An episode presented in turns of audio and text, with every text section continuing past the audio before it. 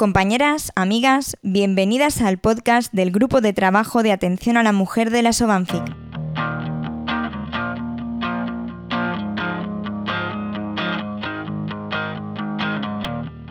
Tradicionalmente, la ciencia y la investigación se han centrado en la salud del hombre. Ya es hora de que hablemos de la salud de la mujer.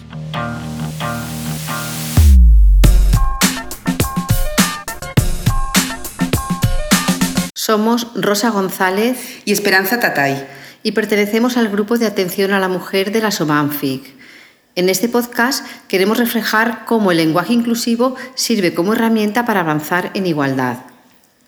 En nuestra profesión existe una palabra que genera mucha controversia y que a algunas personas incluso les chirría cuando la escuchan. Esta es la palabra médica en femenino. ¿Es correcta? ¿Cómo debemos referirnos a las mujeres que ejercen la medicina? ¿Los médicos o las médicas? ¿Serían válidas ambas formas? ¿Realmente este debate sobre el lenguaje merece la pena? Nos encontramos en un momento de la historia en que el feminismo está en auge. Las mujeres han abandonado el calor de su hogar, donde su único rol era el de amas de casa y madres para ocupar universidades, comisarías, talleres, consultas, escaños, tribunales. Ahora ejercen profesiones anteriormente reservadas a los hombres. Esta nueva presencia femenina en la vida pública ha abierto un debate en torno al lenguaje. Hace unos años no nos hubiéramos planteado si lo correcto era la médico o la médica, porque no había mujeres pasando consulta. Sin embargo, la realidad actual es que las mujeres suponen más del 50% del personal que ejerce la medicina.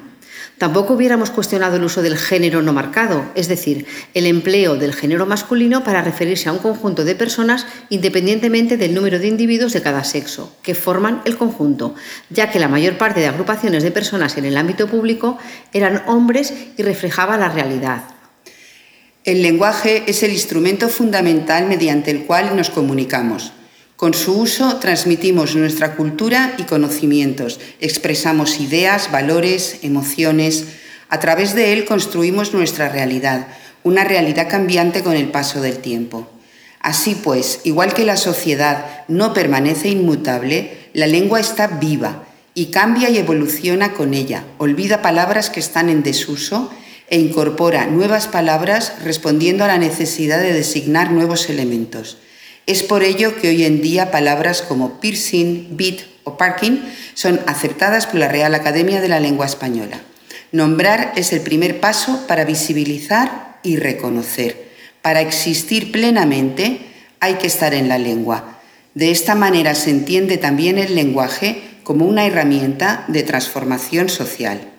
A través de las generaciones, el pensamiento patriarcal y androcéntrico ha estado presente en el lenguaje, reproduciendo y transmitiendo desigualdades de género y estereotipos sexistas, condicionando la visión y la percepción que tenía la sociedad de las mujeres y, en consecuencia, la valoración que se hacía de ellas.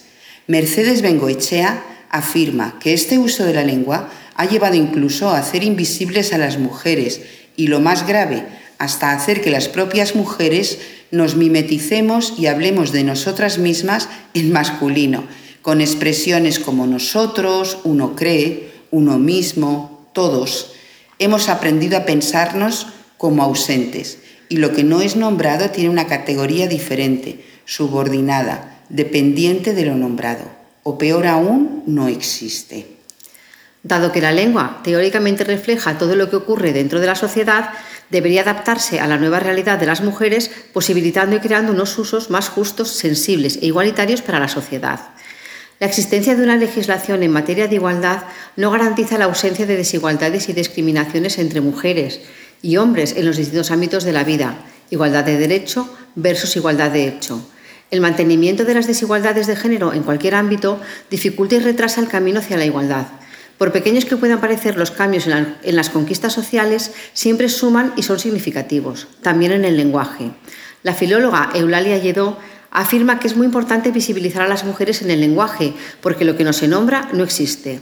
Así pues, si queremos hablar de grupos mixtos utilizando un lenguaje igualitario y no excluyente, también deberíamos utilizar el femenino genérico invisibilizando a los hombres. El empleo de ambas formas, la masculina y la femenina, y no siempre en este orden, permite visibilizar a las mujeres rompiendo con estereotipos y prejuicios sexistas sin colocar al hombre en una posición subordinada. No duplicamos por decir trabajadoras y trabajadores, usuarios y usuarias, médicas y médicos, enfermeras y enfermeros. Duplicar es hacer una copia idéntica y en este caso queremos nombrar y citar a todas las personas y su diversidad. Esto constituye la base del lenguaje inclusivo.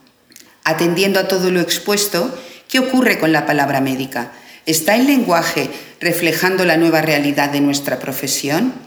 La edición del diccionario de la Real Academia de la Lengua Española de 2001 permitía utilizar la forma masculina para designar el femenino, la médico. No obstante, en el año 2005, el Diccionario Panhispánico de Dudas de la Real Academia estableció que el femenino es médica y que no debe emplearse el masculino para referirse a una mujer. Por tanto, la médico no es correcto. Reforzando la edición de 2005, en la vigésimo tercera edición, el Diccionario de la Real Academia de la Lengua Española se enmendó el artículo de 2001 y ya no aparece la oración que autoriza a utilizar el masculino para designar el femenino. Pese a esto, siguen existiendo dudas acerca de la correcta utilización de esta palabra y su uso no es generalizado, incluso entre las propias médicas que continúan designándose a sí mismas con el término masculino. El lenguaje es la herramienta con la que construimos la realidad. Si queremos una sociedad igualitaria donde las mujeres tengan un lugar al lado del hombre, el primer paso es nombrarnos, hacer ver que estamos, que existimos, que somos aceptadas no solo en intenciones, también en acciones. Incorporamos en el lenguaje es, incorporarnos en el lenguaje es una forma de mostrar que los cambios que se han producido no son un espejismo ni algo temporal, que tras tanta lucha se ha hecho realidad, hemos ocupado espacios que no nos arrebatarán, hemos venido para quedarnos. Si te ha gustado y no quieres perderte ninguno de nuestros podcasts, no olvides suscribirte a nuestro canal y seguirnos en redes sociales.